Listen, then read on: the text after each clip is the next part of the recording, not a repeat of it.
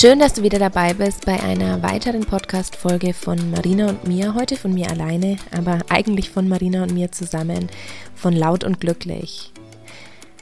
Ja, vielleicht folgst du uns schon ein bisschen länger und weißt, dass wir sehr gerne auch provokante Themen ansprechen, dass wir gern mal provozieren, dass wir gern mal laut sind, dass laut nicht für laute Lautstärke steht, sondern vor allem einfach auch für die innere laute Stimme, um da mal genau hinzuhören, was eigentlich meine eigenen Bedürfnisse sind und es gibt so ein Thema, was uns immer wieder sehr nahegelegt wird, wo uns viele, viele E-Mails, Podcasts erreichen, äh, viele E-Mails und Fragen zu unserem Podcast erreichen und das ist die, das Thema Trauer. Ähm, ich habe meinen Papa verloren, als ich 22 Jahre alt war, wobei ich dieses Wort verloren gar nicht so mag, weil es immer so klingt, als hätte ich nicht darauf aufgepasst und ich habe es halt irgendwie wie so ein Schlüssel verloren. Mein Papa ist tot. Mein Papa ist mit 47 Jahren gestorben. Ich war 22. Marina hat ihre Mama verloren. Sie war noch jünger. Ich glaube, sie war 42, wenn mich nicht alles täuscht.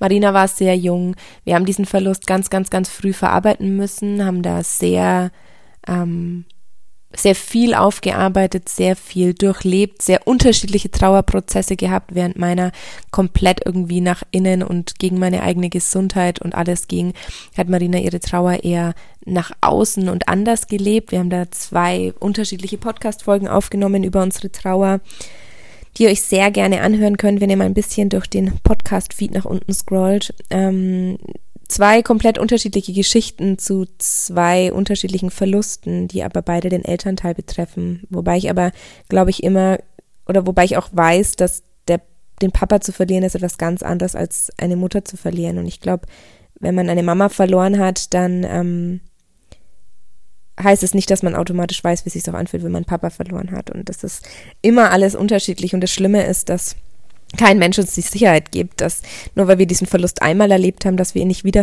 erleben. Und das ist was, was, ja, was, glaube ich, dieses Leben ja auch so ähm, unvorhersehbar und so spontan macht, dass wir einfach nie wissen, was als nächstes passiert. Und ich habe einige Menschen schon in meinem Leben verloren, also auch so von, von Uroma, über jetzt mein Papa, über Freunde, über wirklich Menschen, die mir auch nahestanden, über Menschen, die sich umgebracht haben, über Menschen, die früh ähm, an Krankheiten gestorben sind, lauter so verschiedene Dinge.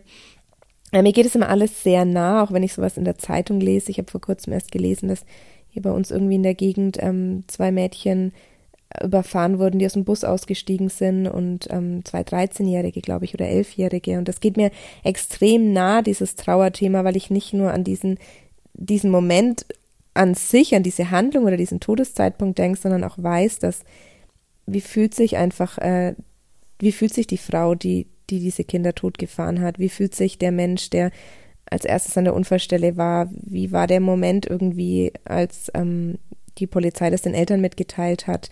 Wie war der Moment für die beiden Mädels irgendwie, das ich weiß nicht, es, das ist dieses, dieses Tod, dieser Tod und diese Trauer, das wirft in mir so viel auf, weil ich es natürlich auch selbst so erlebt habe. Und ich habe mir ganz oft komischerweise ausgemalt, wie es sich anfühlt, wenn meine Eltern sterben. Ich habe da in der sechsten Klasse schon irgendwie mal, als wir zu einem Bild erzählen mussten in Deutsch, auch eine Geschichte geschrieben, wie so ein Mädchen am See saß und alle haben irgendwie über Liebeskummer geschrieben. Und ich habe darüber geschrieben, dass meine Eltern gerade gestorben sind. Und ich habe mich komischerweise sehr, sehr lange in meinem Thema immer, in meinem Leben immer wieder mit diesem Thema auseinandergesetzt, weil mich das wie nicht losgelassen hat.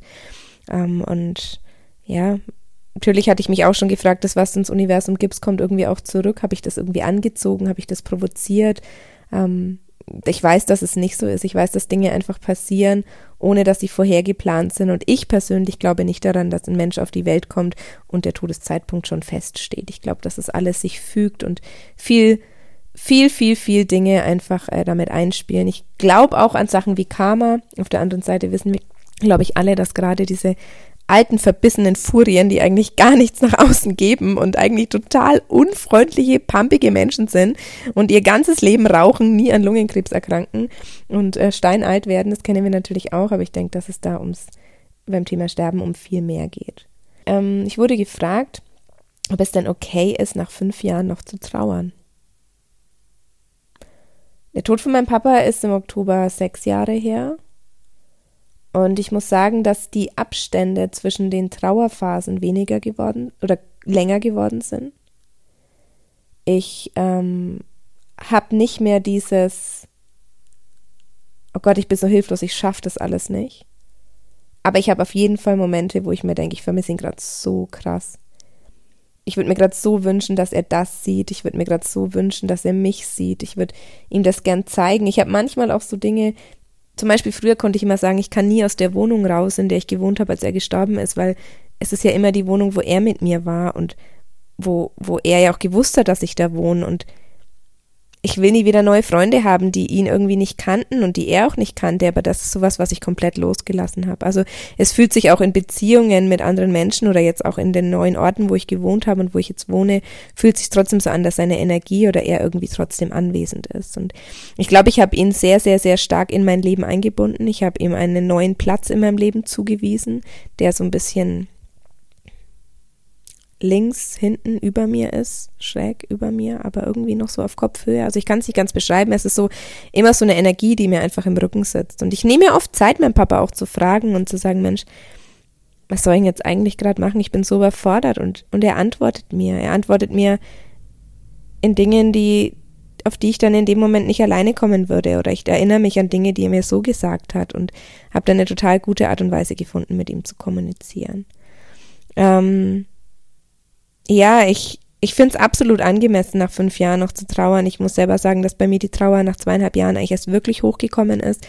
Ich habe nach zweieinhalb Jahren erst wirklich auch das Weinen angefangen und mich selber auch beweint. Also am Anfang habe ich mehr so mein Papa beweint, dass er tot ist und meine Mama, dass sie ihn nicht mehr hat und mein Bruder und seine Mitarbeiter und alle irgendwie dieser ganze Verlust für die anderen Menschen, aber ich bin gar nicht so bei mir angekommen, was ich eigentlich verloren habe. Und irgendwann habe ich gemerkt, dass es in dem Trauerprozess noch viel weiter ging. Ich habe irgendwann nicht nur noch das betrauert, was ich verloren habe und dass er nicht mehr da ist, sondern auch, was es in anderen Beziehungen kaputt gemacht hat. Also natürlich mischt sich so eine Familie danach auch ganz neu oder es richten sich viele Dinge neu aus und ich war wütend, dass er nicht da ist oder dass er mich da nicht schützen kann oder ich war wütend darauf, wie sich manche Bindungen und Beziehungen verändert haben, nur weil er gestorben ist und habe da, glaube ich, ganz, ganz viele unterschiedliche Gefühle durchlebt in diesem Trauerprozess. Und für mich ist es keine Frage, ob man nach fünf Jahren noch trauern darf. Also ich finde, Trauern ist ein total individueller Prozess und nur weil irgendjemand mal vorgeschrieben hat, dass man ein Jahr lang schwarz tragen muss und ein Jahr lang irgendwie da geschützt ist von der Gesellschaft, nee, scheiß drauf, habe ich gar keinen Bock drauf. Also ganz ehrlich, ich will weinen, wenn ich das will und ich will trauern, wenn ich das will und ich will einfach mich ihm nachfühlen, wenn ich das will und ich will einfach mich jeden Tag neu überraschen lassen, in welchen Momenten in meinem Leben er mir begegnet und wie er meinen Alltag beeinflusst. Und ich glaube daran, dass er da oben irgendwie sitzt und mir die Infos schon irgendwie so zuschmeißt, die ich brauche. Und ich glaube daran, dass er mir die Zeichen weiterhin einfach gibt, die ich brauche. Und sollte ich mir das alles nur einreden und mein Gott, Menschen sind tot und sind weg und dann ist es halt so, dann ganz ehrlich muss ich sagen, ich tue damit doch keinem weh. Ich tue damit doch keinem weh, dass ich sage, ich habe immer noch eine Verbindung zu ihm und vielleicht rede ich es mir schön, vielleicht rede ich es mir ein, aber es sind so abgefahrene, krasse Sachen passiert, einfach nach seinem Tod, wo ich gesagt habe, das kann nicht sein. Und ich glaube, jeder Mensch, der mal einen nahestehenden Menschen verloren hat, weiß, wovon ich spreche. Vielleicht deuten wir Zeichen anders, vielleicht übertreiben wir, vielleicht sind es aber auch einfach Signale, die uns gesendet werden. Und vielleicht lernen wir auch durch den Tod einfach den Zauber in den kleinen Dingen wieder mehr zu sehen.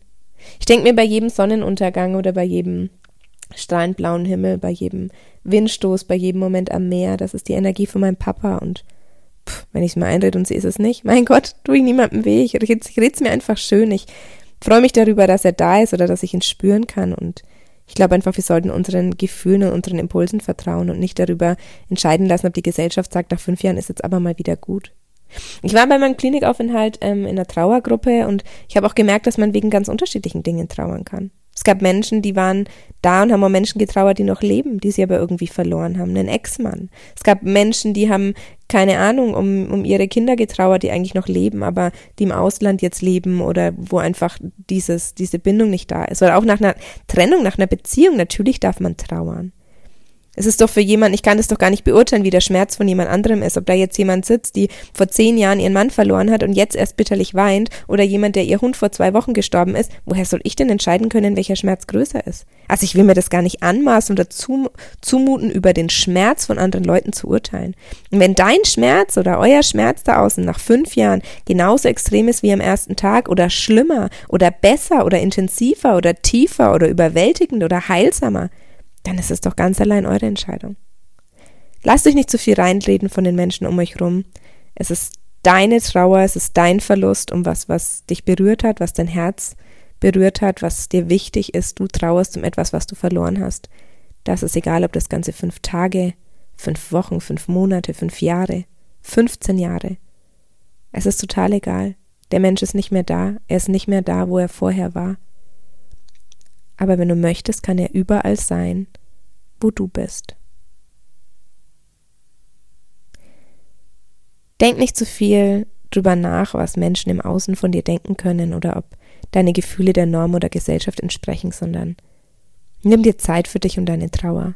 Sei fürsorglich, sei gutmütig, sei geduldig, sei liebevoll und pass immer ganz, ganz, ganz gut auf deine Trauer auf, weil mein Prozess war es, zu versuchen, dass aus meiner Trauer neue Liebe wurde und dass ich dadurch meinem Papa einen neuen Platz in meinem Herzen, in meinem Leben zuweisen konnte. Und das hat sich für mich total gut angefühlt, irgendwann dazustehen und zu sagen, ich nehme es jetzt einfach an, wie es ist, ich muss nicht mehr dagegen ankämpfen. Ja, es darf gewesen sein.